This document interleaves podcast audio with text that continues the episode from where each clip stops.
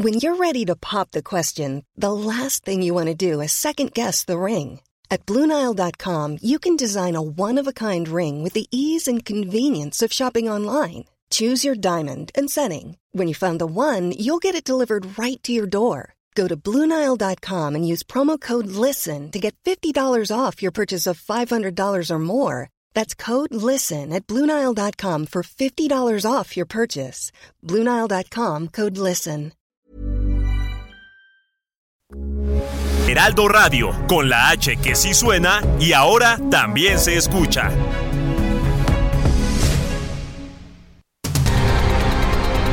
El Heraldo Radio presenta Cámara de Origen. Un espacio para enterarnos del trabajo de las legisladoras y legisladores en los Congresos de México. En Cámara de Origen tiene la palabra Carlos Zúñiga Pérez.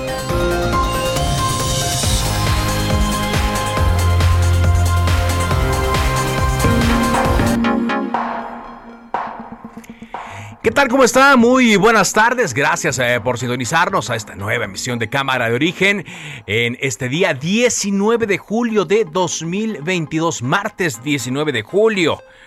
Un día caluroso aquí en la Ciudad de México. Saludos a quienes nos sintonizan en otras ciudades eh, fuera del Valle de México, quienes van en el tráfico. Gracias eh, por sintonizarnos.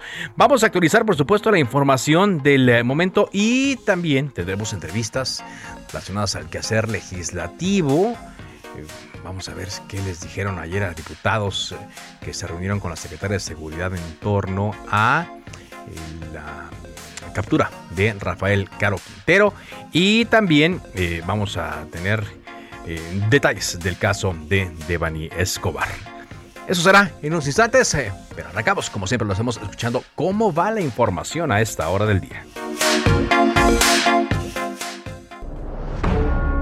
Felipe Edmundo Takahashi Medina, director del Instituto de Ciencias Forenses de la Ciudad de México. La causa de muerte de Devani Susana Escobar Basaldúa se debió a una asfixia por sofocación en su variedad de obstrucción de orificios respiratorios. No se encontró ninguna evidencia, ningún tipo de lesión, hallazgo que pudiera sustentar violencia sexual. Y la última es que se descarta por completo la posibilidad de una asfixia por sumersión. Diputado Alejandro Moreno, presidente nacional del PRI. Lo que hicimos fue renovar el Comité Ejecutivo Nacional. El PRI es un partido que escucha a todos, pero los tiempos y los ritmos del Comité Nacional están basados en la estrategia, en el momento, y el momento político más importante es la elección del 2023. Claudia Sheinbaum. El primer tren para la nueva línea 1 del metro ya salió desde China con rumbo a nuestro país. Se prevé que llegue en el próximo septiembre. Hemos llegado a un acuerdo además para que las siguientes unidades sean fabricadas 65% en China y 35% en México en una planta que se va a instalar en el estado de Querétaro. Jorge Alcocer, secretario de Salud. No es oportuno, no es este, aconsejable el que se suspenda ese proceso de formación tan importante que tienen los médicos jóvenes que están a punto de recibirse. No podemos, igual que con los especialistas, igual con los médicos generales, dejar a un lado los sitios que no tengan más lejanos o que tengan condiciones no del todo seguras. Se decidió que es un asunto de seguridad nacional y que no por los intereses de un grupo de corruptos y de pseudoambientalistas vamos a detener una obra que es en beneficio del pueblo y que además ya el tiempo que se llevaba parada nos estaba significando un alto costo al presupuesto, que es dinero del pueblo.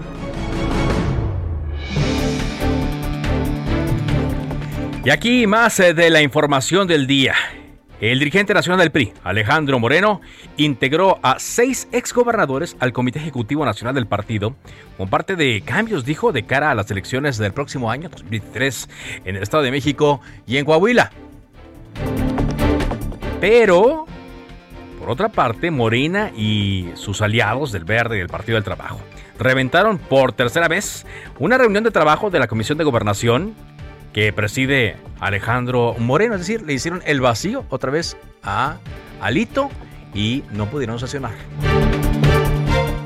El Tribunal Electoral del Poder Judicial de la Federación ordenó a los aspirantes presidenciales de Morena a abstenerse de realizar, organizar y convocar a actos proselitistas masivos semejantes a los que realizaron en el Estado de México y en Coahuila, porque dice podrían influir de forma ilícita en los procesos electorales no solo de 2023, también en el proceso electoral de 2024. El juez que otorgó la suspensión de plano al narcotraficante Rafael Caro Quintero, la cual impide en estos momentos su entrega a Estados Unidos, también declinó la competencia para seguir en el caso porque dijo que esto le corresponde a un juez de distrito del Estado de México. Le corresponde continuar con este tema, con este asunto, de un día para otro. En México se han reportado hasta el momento 18 hasta el, hasta el día 18 de julio, es decir, hasta ayer lunes, 48 casos de viruela símica, lo que representa un incremento cercano al 40% en el número de personas afectadas en los últimos siete días, según datos de la Organización Panamericana de la Salud. Ya inició el retiro de vías de la línea 1 del metro como parte de la rehabilitación de la ruta. Sobre todo ya se notan estos avances, bueno, que se levantaron, que se quitaron las vías en la estación Salto del Agua.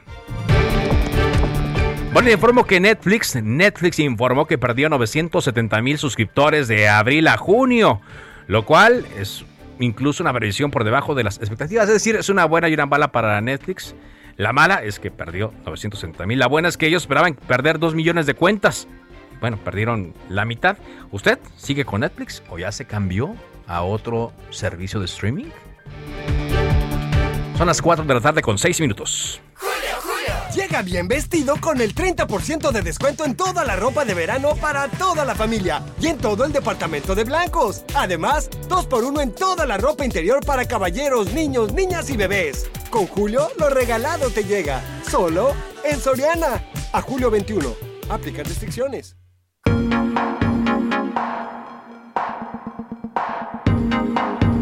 Vamos a arrancar con la información. Lo hacemos contigo, Iván Saldaña, reportero del Heraldo de México, sobre eh, las eh, advertencias que hace el presidente Andrés Manuel López Obrador a las corcholatas en este día. Adelante, Iván. Buenas tardes, Carlos, y a todo el auditorio. Así es, ante la propuesta estatutaria de Morena de obligar a los presidenciales para que en los presidenciales del 2024 para que se comprometan a seguir el proyecto de la 4T, el presidente Andrés Manuel López Obrador dijo que no está de acuerdo con modificar los documentos básicos del partido, pero Carlos advirtió a las llamadas corcholatas, es decir, a los presidenciables, que el camino es la transformación o el retroceso. Así de claro se los dejó, dijo que lo que está muy claro es que la gente va a decidir hacia adelante independientemente de quién de quiénes sean los candidatos hombres o mujeres y dijo qué es lo que va a seguir en adelante es transformación o retroceso así está eh, por lo que dice que el bloque conservador pues no quiere esta transformación entonces pues no les queda de otro camino a los que vayan a ser postulados por parte de Morena. Hoy en el Heraldo de México publicamos que la dirigencia nacional de Morena va a obligar a cualquier aspirante a la candidatura, o es un proyecto que se tiene a la candidatura a la presidencia de la República a comprometerse a dar continuidad eh, pues al, al programa, al proyecto que tiene el gobierno que encabeza el presidente López Obrador y esto sería un requisito indispensable para su postulación. Este requisito pues ya se, se estableció como propuesta de cambios en los documentos básicos de Morena en los que se proyecta elaborar el proyecto de nación para la continuidad de la cuarta transformación 2024-2030, así le llaman, documento que pues ya se puso a disposición de la militancia. Al respecto le preguntamos si estaba de acuerdo al presidente López Obrador, eh, le preguntamos si estaba de acuerdo en modificar estos documentos y así contestó, escuchemos. No, eh, es un asunto del pueblo. La gente no va a querer regresar a la corrupción el pueblo no es masoquista.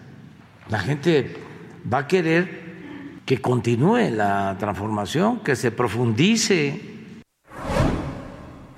Carlos, pues básicamente el mensaje para todos los presidenciables de Morena, que pues ya varios han levantado la mano, también le preguntamos si eh, qué opinaba respecto a que el PRD ya le está haciendo un guiño a Ricardo Monreal, eh, pues evadió un poco la respuesta, solamente dijo que y eso ya lo van a decidir los líderes de los partidos.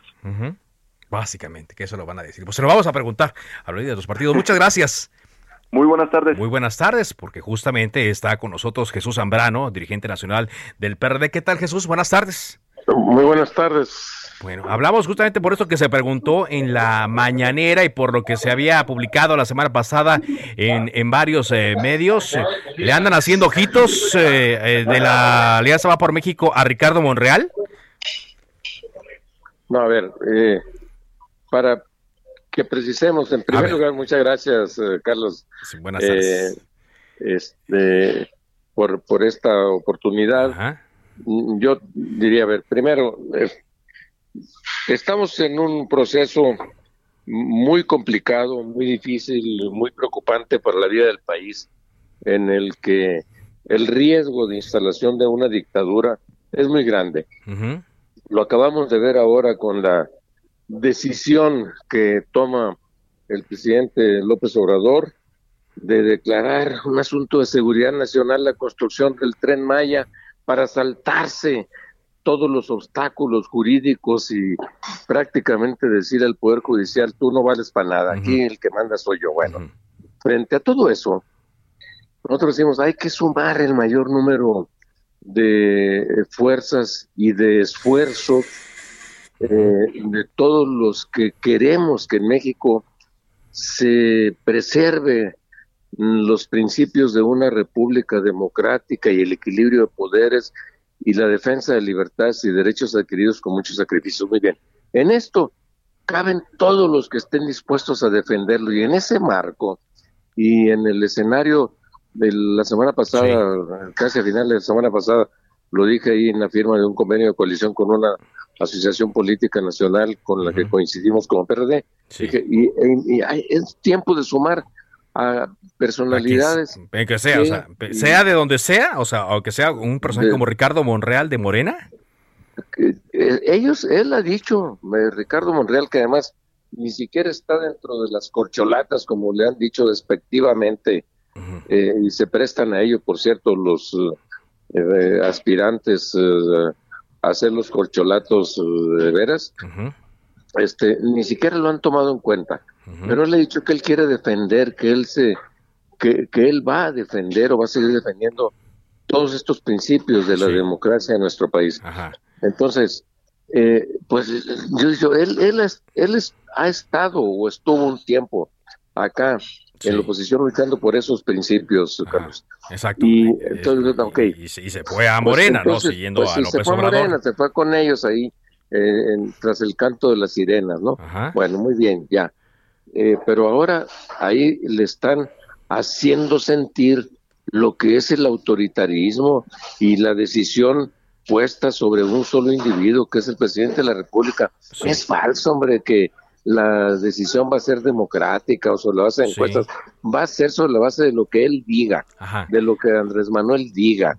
Y entonces yo le digo, yo digo, gentes como Ricardo Monreal, y sé que muchos otros, porque he platicado con varios, no para el asunto de la presidencia de la República, sino para otros cargos de elección popular, eh, les digo, a ver, su, su campo de batalla está acá, entonces, ¿por qué no pasan a formar parte de lo que debiéramos construir de un frente eh, político de centro izquierda en el país para defender todos estos principios. Caminen con nosotros. ¿Tienen asegurada la candidatura? No, yo no le estoy diciendo, vénganse, vente Ricardo y te vamos a hacer candidato. No, no todavía no. Y ponemos, no. Así directamente hay no. Muchos que han levantado la mano, Carlos, dentro del marco de los partidos de la coalición y más allá de los partidos de la coalición va por México. Ok, pero digamos que no, es, no es una invitación directa, sino usted dice es una invitación general que se está haciendo a, a varios aspirantes y si Ricardo Monreal quiere, vamos a decir que le, le hacen un lugar, pero como a otros. A pregunta expresa de una colega tuya la semana pasada de si eh, la propuesta iba dirigida a Monreal. Dije, por supuesto que en Monreal es de los que eh, ha estado levantando la voz y tiene las puertas abiertas para que venga y participe y se sume a la construcción de este proceso, de este frente amplio que hay que construir para detener esta dictadura que se nos está imponiendo paso a paso en nuestro país con la cabeza de López Obrador. Ajá. Bueno, eh, ¿qué opina de lo que dijo hoy? De que pues era retroceso o seguir adelante. Es decir, Morena adelante, otros eh, partidos retroceso, si gana la elección presidencial de 2024. Ay, Carlos, pues es que el presidente a cada retroceso que él encabeza desde la presidencia de la República, destruyendo todo lo positivo que habíamos construido antes, es avance, es eh, progreso. Eh, somos dos visiones antagónicamente opuestas, eh, visiones absolutamente diferentes. Y desde luego cuando él quiere apoderarse, por ejemplo, del árbitro electoral independiente y autónomo que es el INE para controlar las elecciones, como lo hacía el viejo PRI en su momento, a eso le llama progreso, a eso le llama avance. Y defender eso como defender el derecho a la información, el derecho a la libertad de expresión y muchas otras cosas que se han ido perdiendo en el país, el derecho a la salud universal, etcétera. Eso para él eh, es un avance, eh, es parte de, esa supuesta transformación. No, hay que detener eso. Oye, pregunto, de veras, ¿es un avance, es una transformación en sentido positivo lo que están haciendo con la selva maya y el brincarse al Poder Judicial declarando un asunto de seguridad nacional? Imagínate la construcción del tren Maya. Eso es un avance, una verdadera transformación de nuestro país o es un retroceso. Yo digo, es un retroceso y eso es lo que hay que detener. Gracias, Jesús, como siempre, por platicar con nosotros. Muy amable. Al contrario, gracias a ti ustedes. Muy buenas tardes, Carlos. Pues ahí está lo que nos dice. La puerta está abierta, sí, para Ricardo Monreal. No se le ha hecho una invitación directa, pero se le considera, dice, al igual que al resto de los aspirantes. Bueno, son las 4 eh, de la tarde con 16 minutos. Eh, el día de ayer, después de varias semanas de espera, finalmente se dio a conocer eh, un informe muy esperado en torno a la desaparición y muerte de la joven Devani Escobar. Y con este informe pues se da un dramático y yo diría también pues un giro que nos deja con intriga porque según este tercer estudio la joven falleció por asfixia por sofocación entre 3 y 5 días antes de ser encontrado eh, su cuerpo. El informe fue dado a conocer el día de ayer. Fue una eh, autopsia que se llevó a cabo por parte de eh, especialistas del gobierno federal y del Instituto de Ciencias Forenses de la Ciudad de México. Agradezco mucho que esté con nosotros en eh, el Heraldo Radio el señor Mario Escobar, padre de Devani. ¿Cómo está, señor? Muy buenas tardes. ¿Qué tal, Carlos? Buenas tardes. Gracias por tomarnos esta comunicación, don Mario. Pues aquí nos quedan varias certezas que usted ya las había adelantando, ¿no? La primera, pues que Devani eh, fue asesinada, la segunda es que alguien o algunos no, no hicieron bien su trabajo y otras, pero también nos, nos abre dudas, sobre todo en este periodo, don Mario, de qué sucedió entre el 10, quizá el 16, 17 de abril con, con Devani, de acuerdo al informe que dio a conocer ayer eh, el director del Instituto de Ciencias Forenses. Nos queda esa gran duda para empezar. Sí, sí, bueno, queda esa gran duda y, es lo que vamos a trabajar este para para poder tratar de sacar este a los presuntos culpables para determinar dónde estuvo Devani en esos días que que, que, este, que no la encontramos y para ver todas las omisiones que hizo la Fiscalía de Desaparecidos en su momento cuando traían la carpeta todas las omisiones que se hicieron, pero que usted denunció. Es decir, aquí se cumplen varias de las cosas que usted ya había denunciado, Mario. Una de ellas es que su hija fue asesinada y segundo, que desde un principio la investigación estuvo viciada, estuvo mal hecha. Sí, sí, sí, sí. Siempre tuvimos la certeza de que Devani estaba viva, lo, lo, lo, lo decíamos a diario, nuestro corazón no lo decía, este y bueno, a final de cuentas, este, en esta etapa de, eh, de investigación, eh, ya se hace el veredicto final, la, verdad legal. Ella estuvo viva este, y murió por sofocamiento, en donde, bueno, pues sola no se pudo haber sofocado, debió haber participado una o dos personas. y, bueno, esto este fue el trabajo de la coadyuvación este en el aval de un equipo especializado avalado por la Fiscalía del Estado de Nuevo León. Exacto. Eh, ¿Le quedan a ustedes dudas? ¿Qué otras dudas le quedan, don, don Mario, después de, de escuchar el informe ayer? Bueno, ahorita ya partiendo de esta información, las dudas que nos quedan, ¿dónde estuvo? ¿Quién la tenía? ¿Quién la privó, quién la privó de su libertad? ¿Quién la privó de sus este de sus derechos humanos? ¿Quién este le quitó la vida? Todas son esas son las dudas que me quedan a mí. Esas son eh, las dudas eh, eh, que quedan. ¿Usted conoció este informe ayer al mismo tiempo que nosotros o antes ya le habían compartido algo, don Mario? No, al mismo tiempo que ustedes, minutos antes de que entraran a la a la reunión, porque bueno, ellos este con el INCIFO tuvieron este su reunión este privada que yo obviamente este avalé por medio de mis abogados este y bueno ya ellos me, me dan la, la noticia. ¿confía usted 100% en este último informe? sí sí esa es mi verdad legal. Esa es mi verdad legal este porque de alguna manera era lo que siempre habíamos dicho pero que este de alguna manera este teníamos que demostrarlo con documentos Claro, con, documentos. Usted tiene un, informe que, mandó a hacer, eh, que consideramos como, como el segundo. ¿Hay coincidencias entre lo que se dijo ayer con su segundo informe? Sí, y la mayoría son coincidencias. La única coincidencia es de que no fue abusada sexualmente. Ajá, que eso sí había salido en su informe, en el que usted mandó a hacer.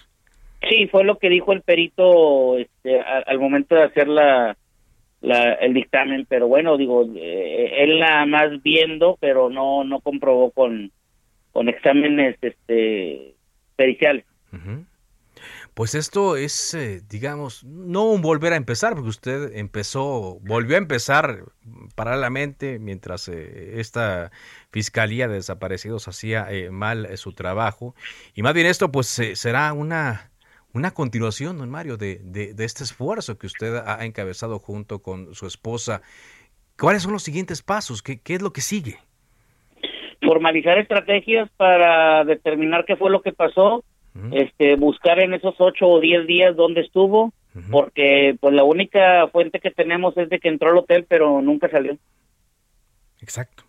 Nunca, nunca salió. Eh, eh, los, los videos que se mostraron, cuando menos hasta el día 20 eh, de abril, del 19 al 20 de, abril, correjo, bueno, de, la que fue cuando la encontraron fallecida, pero la de la desaparición, 9, 10 de abril, pues ya se revisaron, ya se exhibieron y según entendemos, por lo que dijo ayer el fiscal Gustavo Adolfo Guerrero de Nuevo León, ya había analizado lo que pasó en los siguientes eh, días y no habían encontrado algo.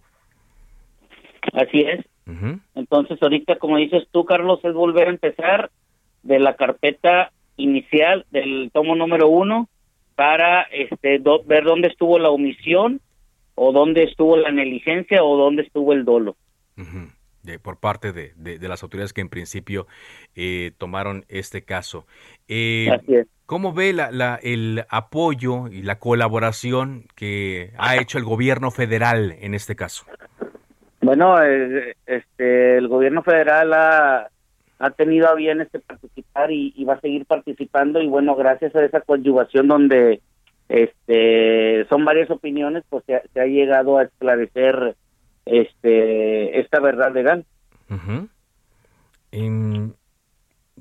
Después de tanto tiempo, ¿no? Eh, siempre quedaron eh, las dudas, y sobre todo entre la población eh, de Nuevo León, que pues no, no creían que Devani hubiera llegado sola, que se hubiera caído en, esa, en esa cisterna. Y la certeza que tenemos ahora es que se cometió un feminicidio, pero pues la gran pregunta ahora es, como usted dice, ¿quién? ¿Quién es? Porque no hay ningún sospechoso hasta el momento. No, no tenemos sospechosos, no tenemos presuntos responsables y bueno, eso es lo que se va a tener que trabajar en próximos días para poder llegar este a encontrar rápidamente la verdad. Eh, ¿Va a tener usted más reuniones con, con, el, con la Fiscalía de Feminicidios que ahora lleva el caso o con el gobierno federal? No, no, con los dos. Hay que recordar que la, la Fiscalía General del Estado de Nuevo León lleva el caso. Sí. y hay una coadyuvación, una participación del gobierno federal que por órdenes del presidente Andrés Manuel López Obrador es de un caso mediático para poder encontrar la verdad a lo que le pasó a Devani. Bueno, pues muchas gracias, don Mario, por darnos esta entrevista y por darnos esta información. Le agradezco mucho. Buenas tardes, Carlos. buenas y tardes. bendiciones para tu auditorio. Gracias. Mario Escobar, el padre de Devani, pues lo claro, con lo claro que es en torno a este tema. Una pausa, regresamos con más.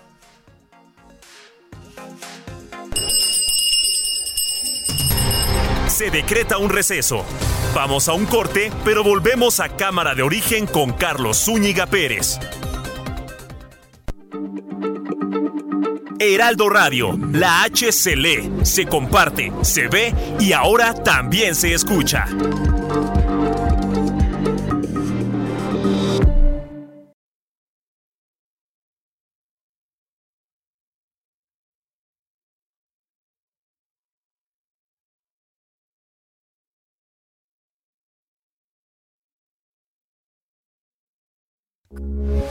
Heraldo Radio, con la Tired of ads barging into your favorite news podcasts? Good news. Ad-free listening is available on Amazon Music for all the music plus top podcasts included with your Prime membership. Stay up to date on everything newsworthy by downloading the Amazon Music app for free or go to amazon.com slash news ad free. That's amazon.com slash news ad free to catch up on the latest episodes without the ads. La H que sí suena y ahora también se escucha.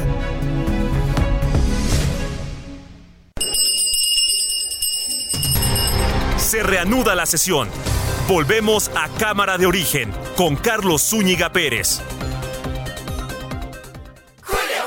Llegó una oferta que está de wow y de miau. 3x2 en todo el departamento de mascotas. Y además 3x2 en todas las galletas, café, sustitutos de cremas para café y en todos los cereales y barras Kellogg's. Con Julio, lo regalado te llega. Solo en Soriana. A julio 21. Aplica restricciones.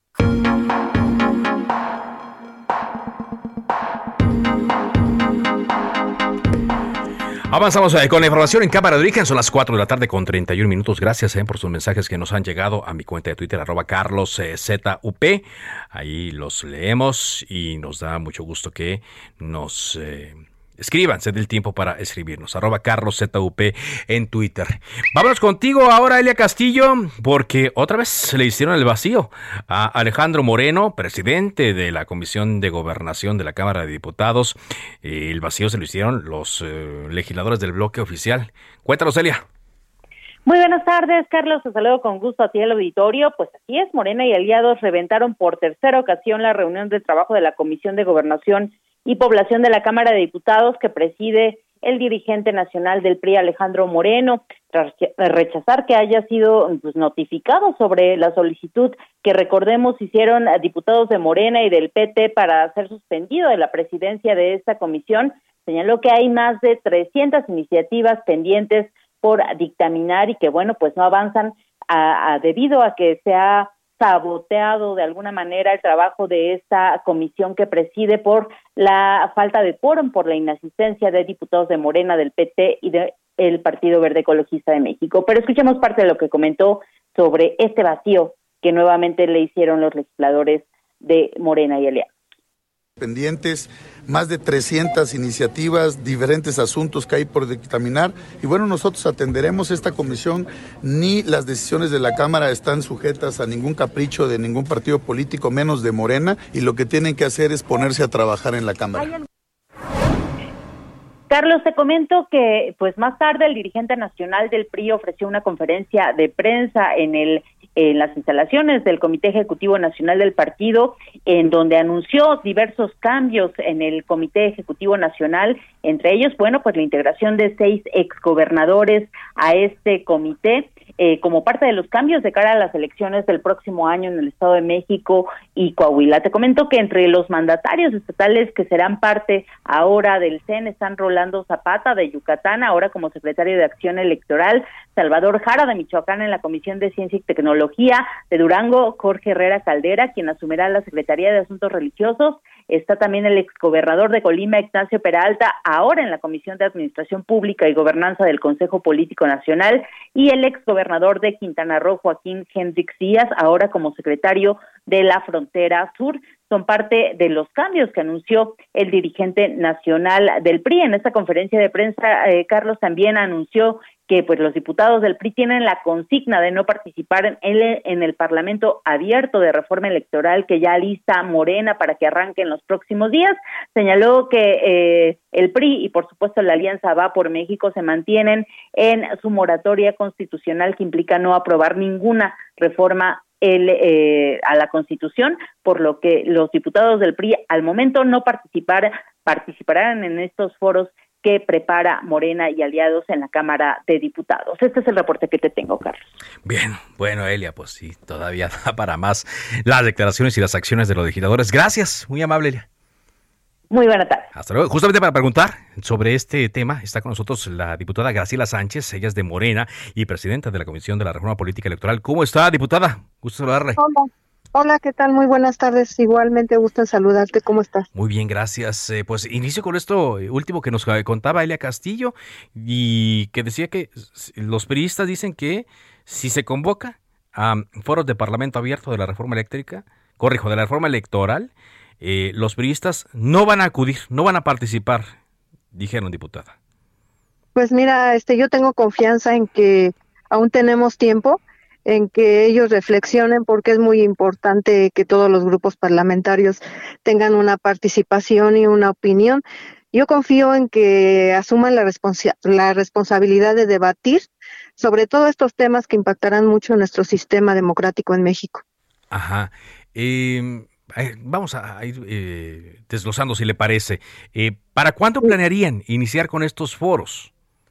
Mira, mañana se reúne el órgano colegiado que es la Junta de Coordinación Política y la propuesta que desde hace algunos días ya está este, circulando se podría aprobar mañana.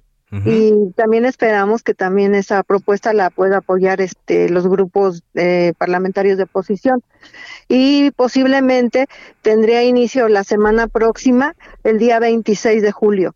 Posiblemente si mañana se aprueba y esto eh, este parlamento abierto que está este que se va a enfocar en cuatro temas muy importantes tendría una una duración aproximada de un mes con 20 foros que se estarían este, discutiendo con los diversos temas. Eh, ¿Y quiénes eh, podrían participar eventualmente en estos foros, diputada? Eh, todavía están las propuestas a discusión. Ahorita se está trabajando en hacer propuestas tanto de la oposición para que haya participación de ponentes muy este muy interesados y muy preparados en el tema, pero está abierto cualquier este ciudadano que quiera participar y cualquier especialista en el tema. Este, todos están invitados y pues se va, este, se van a hacer las propuestas y ya yo creo que la semana próxima tendríamos una lista de las personas que participarían. ¿Se abriría la puerta, eh, diputada, para que participen? Estoy platicando con Graciela Sánchez, eh, diputada de Morena, presidenta de la Comisión de la Reforma Política. ¿Se abriría la puerta para que participen los actuales consejeros del INE? Sí, desde luego que sí, también ellos son parte importante para que, para que se sumen a la discusión.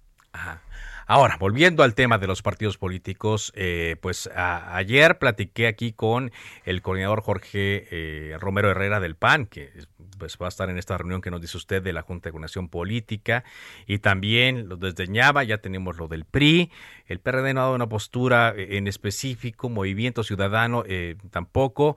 Si estos partidos eh, no participan, ¿será suficiente con que Morena y sus aliados, en este caso el Verde y el PT, eh, lo hagan como para que esto vaya caminando, la iniciativa de reforma electoral vaya caminando? Pues yo creo que sí se pudiera, pero como te repito, yo considero que sí se sí sería importante que se sumaran los grupos de oposición y en este caso que no quisieran participar, pues también eh, la coalición este, que, estamos este, trabajando en este tema, pues también entonces buscaríamos propuestas de quien hable en contra, ¿verdad? Porque si no, no tendría sentido que nada más estuviera este defendiendo una postura a favor, ya que como tú verás, eh, los, este, los foros eh, debe de haber personas especialistas que hablen tres a favor y tres en contra en cada una de las sesiones. Sí. Entonces, pues sí haríamos esa propuesta de buscar también especialistas que, que no estuvieran de acuerdo en esta propuesta de reforma política electoral propuesta por nuestro presidente de la República. Ajá. Eh, porque ayer, por ejemplo, algo de lo que me decían el coordinador de los diputados panistas es que ellos consideran que durante los foros de la reforma energética y la reforma eléctrica en particular, que fueron eh, a, principios de año, el primer trimestre, dice que no se tomaron en cuenta sus opiniones y que por eso en esta ocasión no les interesa participar. Mm, mire, este, soy muy respetuosa de su opinión. Sin embargo, creo que quedó constatado en un eh, en un recopilado que se hizo de todos los foros que hubo de discusión, en donde sí quedó constancia de que de las 12 propuestas que ellos hicieron, se hicieron 10 modificaciones y dos ya no fueron necesarias incluirse porque hubo una una resolución del Tribunal este electoral, digo, perdón, de la Suprema Corte ah, unos días antes de que se votara la reforma eléctrica. Desde luego que ellos van a seguir manteniendo esa, esa postura. Soy respetuosa de su opinión, pero están, la, están las evidencias en los trabajos que se presentaron en donde sí se consideraron 10 de sus propuestas. 10 de sus propuestas se consideran. Y están abiertos a que, eh, que en estos foros, si participan, se consideren también sus propuestas. Sí, Sí, de, lo más que de lo que te puedo decir que uno de los varios de los temas que está proponiendo el PAN en su propia propuesta de reforma eh, este política electoral tienen ellos una propuesta muy importante que de, que a mí me, me parecería correcto que la defendieran, que es la segunda vuelta ellos están proponiendo la, otra vez la reinstalación de una vicepresidencia en México. Están proponiendo la, la urna electrónica. Y esos temas están este, propuestos a discusión en, esta, eh, en este Parlamento abierto. Entonces yo no vería el por qué no pudieran ellos argumentar el por qué también están este, pidiendo que se haga estos cambios a nuestra Constitución. Muy bien. Ahora, eh, ustedes digo, van a hacer su trabajo, van a hacer esfuerzo. He escuchado declaraciones eh, de varios diputados de Morena, eh, he escuchado al eh, coordinador de Morena, el diputado Ignacio Mier, diciendo pues que ellos consideran que pueden em, sacar adelante esta reforma claro, hace falta por los cambios constitucionales que requiere pues la participación de los eh, diputados de oposición. Ellos han dicho que no. ¿Han considerado ustedes un escenario como el que se vivió en la reforma em, eléctrica de que no se consigan todos los votos eh, para hacer los eh, cambios constitucionales?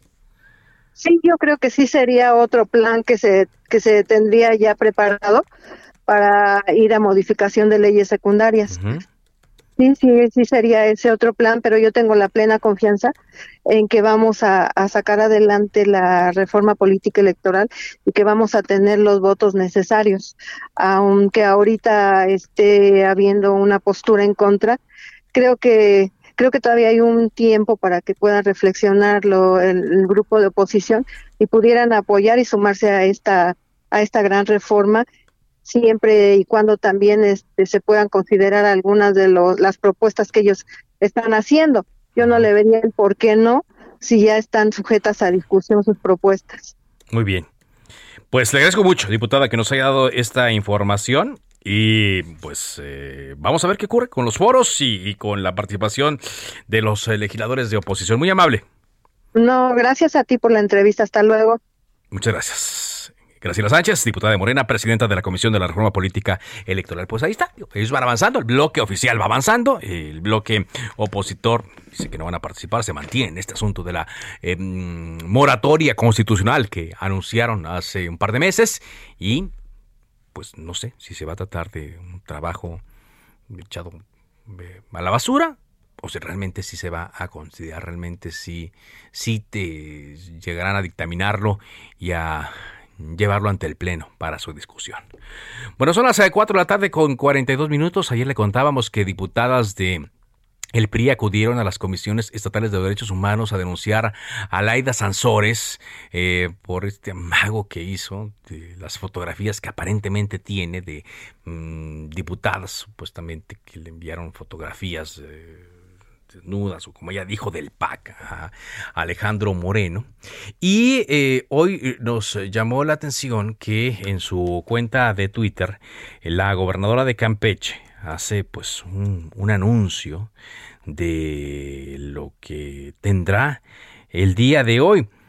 Eh, este mensaje lo colocó em, desde temprano, bueno, a las 4, hace 11.48 de la mañana, puso advertencia. Este nuevo audio es asqueroso. Nos vemos a las 8 pm. Va a estar con ella el Fisgón Morero. Dice, nos van a querer tumbar la transmisión. ¿Por qué? Si bien la semana pasada la gobernadora de Campeche había dicho que ya no iba a transmitir más audios, que se cerraba este capítulo de los audios de Alejandro Moreno, el día 16 de julio puso un mensaje y, y decía, nuevo audio de Alito, atención, mujeres, señala mujeres, medios, periodistas y luego pone brothers, hermanos. Va el pilón nos vemos este martes del Jaguar a las 8. Este fue el primer previo, el primer anuncio. Y hoy a las 11.48 es que pone este mensaje donde hace la advertencia de que el nuevo audio es asqueroso y de que van a querer tumbar la transmisión. ¿Será? ¿Será que sí? Bueno, pues atentos a lo que ocurre esta noche en el martes del Jaguar, el programa de la gobernadora Laida Sansores. Insistimos aquí, pues, eh, eh, si bien periodísticamente es un tema muy, muy llamativo, la obtención y la difusión de audios pues no es legal y ético por parte de una autoridad que está obligada a resguardar las leyes. Pero vamos a ver. Por algo advierte Laida Sansores que el tema de hoy será asqueroso y, así lo pone ella, quieren tumbarle la transmisión.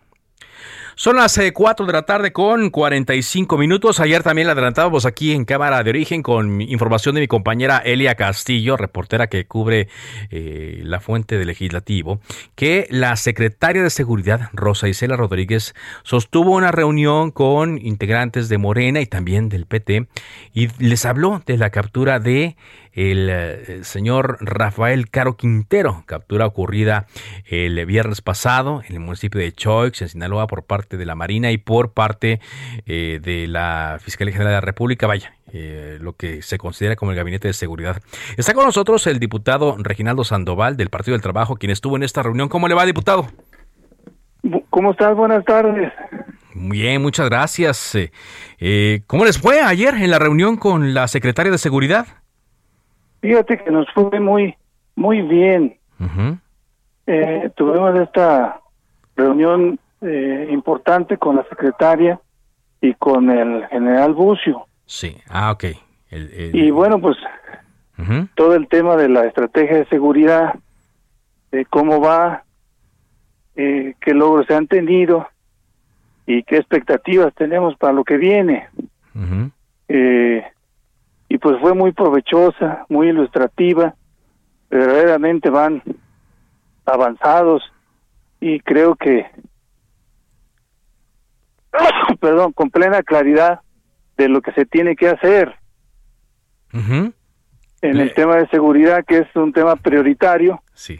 para el gobierno federal eh, y que es el, al tema que más tiempo creo que le han dedicado pues todos los días en la mañana al gabinete de seguridad, las 32 entidades federativas con reuniones y cerca de 300 regiones también que se reúnen diariamente para evaluar y creo que ya está con mucha claridad el diagnóstico que el tema de del delito de homicidio es el delito que más eh, impacto causa de inseguridad. Sí y que está localizado por lo menos que en 50 municipios del país. Se, se lleva a cabo el 50% de este delito de homicidio, que aunque tiene que ver con fuero común, pues repercute en la estrategia federal claro. y que pues prácticamente también ya está instalada la Guardia Nacional en todos esos territorios, sí. aunque está el cálculo que cuando termine el gobierno debe estar en 500 espacios geográficos localizados. 500. Ahorita pues ya van más de 266 Ajá. y entonces creo que ya también hay condiciones para que en el momento que se resuelva Ajá. eh, apretar Sí. puedan hacerlo Ajá.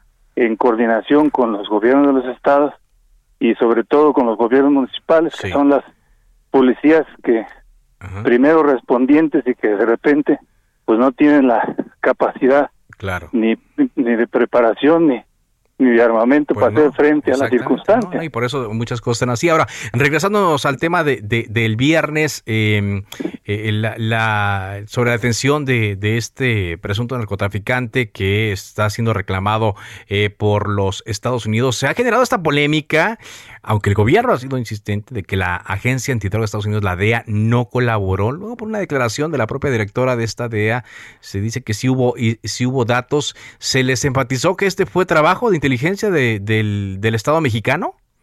Sí, sin duda, este se ratificó que no tuvo participación ni la DEA ni ninguna otra agencia de Estados Unidos, que es es un tema de de pues o- operativo de inteligencia nacional que tiene que ver con la orden de aprehensión que está girada en, en contra de Caro Quintero desde que en agosto de 2013 lo dejaron en libertad sin haber cumplido su sentencia y que pues fue un operativo esencialmente o totalmente más bien de la del gobierno mexicano vía la Fiscalía General de la República y la eh, Marina de México. Ok, ok, de la Fiscalía General de la República y de eh, la Marina. Eh, ¿Ustedes eh, plantearon dudas sobre este operativo del viernes en Choix? ¿Sí? sí planteamos dudas como el tema de en qué había estado la participación del helicóptero de la Marina que se accidentó y, y pues eh, esas inquietudes que luego salen también de qué fortaleza, qué capacidad de, de generador de violencia tenía Caro Quintero y cómo está él en el rango de la de los eh, delincuentes más peligrosos Sí. y más este, activos y bueno también se explicó que es más el tema de la leyenda que ya carga en su haber Caro Quintero que realmente la capacidad de operación delictiva que tenía que era muy localizada focalizada entonces este todo eso también se planteó con con mucha claridad Todos, eh, todo eso se, se quedó con, con claridad. ¿Se quedaron ustedes satisfechos con, con, con- este Sí, informe? Y le preguntaría también, eh, ¿por qué no se incluyó a, a diputados de otras fuerzas políticas? Pues fíjate que eso fue una reunión que solicitamos los que fuimos y, y ningún otro diputado nos ha hecho la eh, el planteamiento de querer reunirse con eh, la secretaria de seguridad o con general Bucio o con nadie más, pero pues ellos son, son abiertos, nos explicaron también que están trabajando permanentemente en el marco de la de la Comisión de Seguridad Pública y que se reúnen seguido y ahí van de todos los grupos parlamentarios, pero, pero- que no han recibido solicitudes de que quieran que los atiendan a otros. Ajá. Entonces, eh, por eso solo, solo fue la reunión con eh, los de Morena. Eh, ¿Solo usted estuvo del PT? Sí, solo estuve yo del PT y creo que también hubo alguien del del del PES, una senadora. Ajá. Ok, ok. Eh, eh, no sé, ¿se planteó que más adelante se pueda eh, reunir con eh, los otros partidos?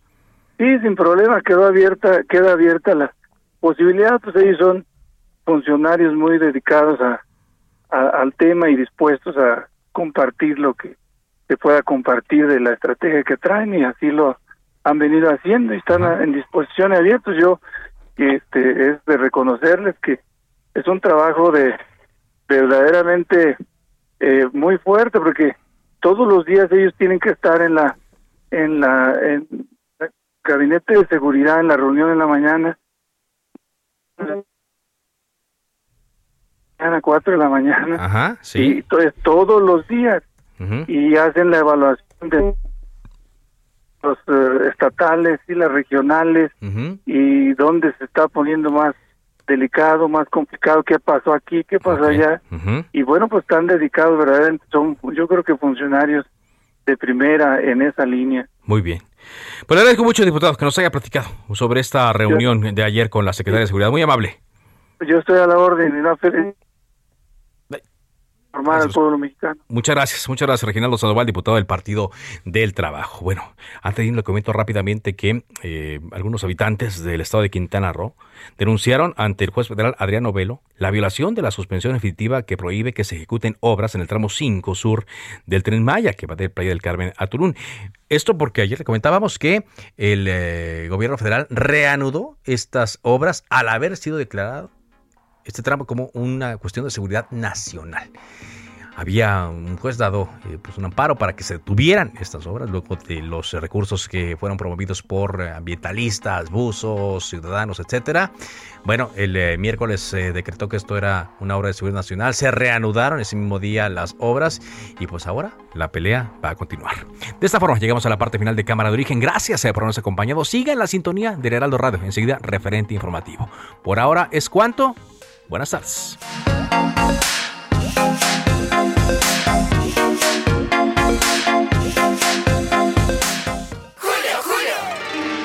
Yo la vida me la tomo a la ligera. Pues para que te tomes algo ligero, llega el 3x2 en todos los yogurts Danone, Alpura y Santa Clara, y en todos los quesos empacados. Además, 3x2 en todo el departamento de congelados. Con Julio, lo regalado te llega. Solo en Soriana. A julio 19. Aplican restricciones se cita para el próximo programa. Cámara de origen, a la misma hora, por las mismas frecuencias del Heraldo Radio. Se levanta la sesión.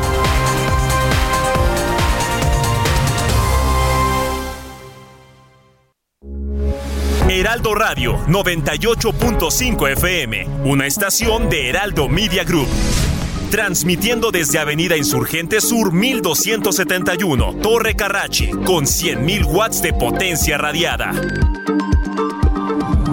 Heraldo Radio, la H que sí suena y ahora también se escucha. Tired of ads barging into your favorite news podcasts? Good news. Ad-free listening is available on Amazon Music. For all the music plus top podcasts included with your Prime membership. Stay up to date on everything newsworthy by downloading the Amazon Music app for free or go to amazon.com slash news ad free.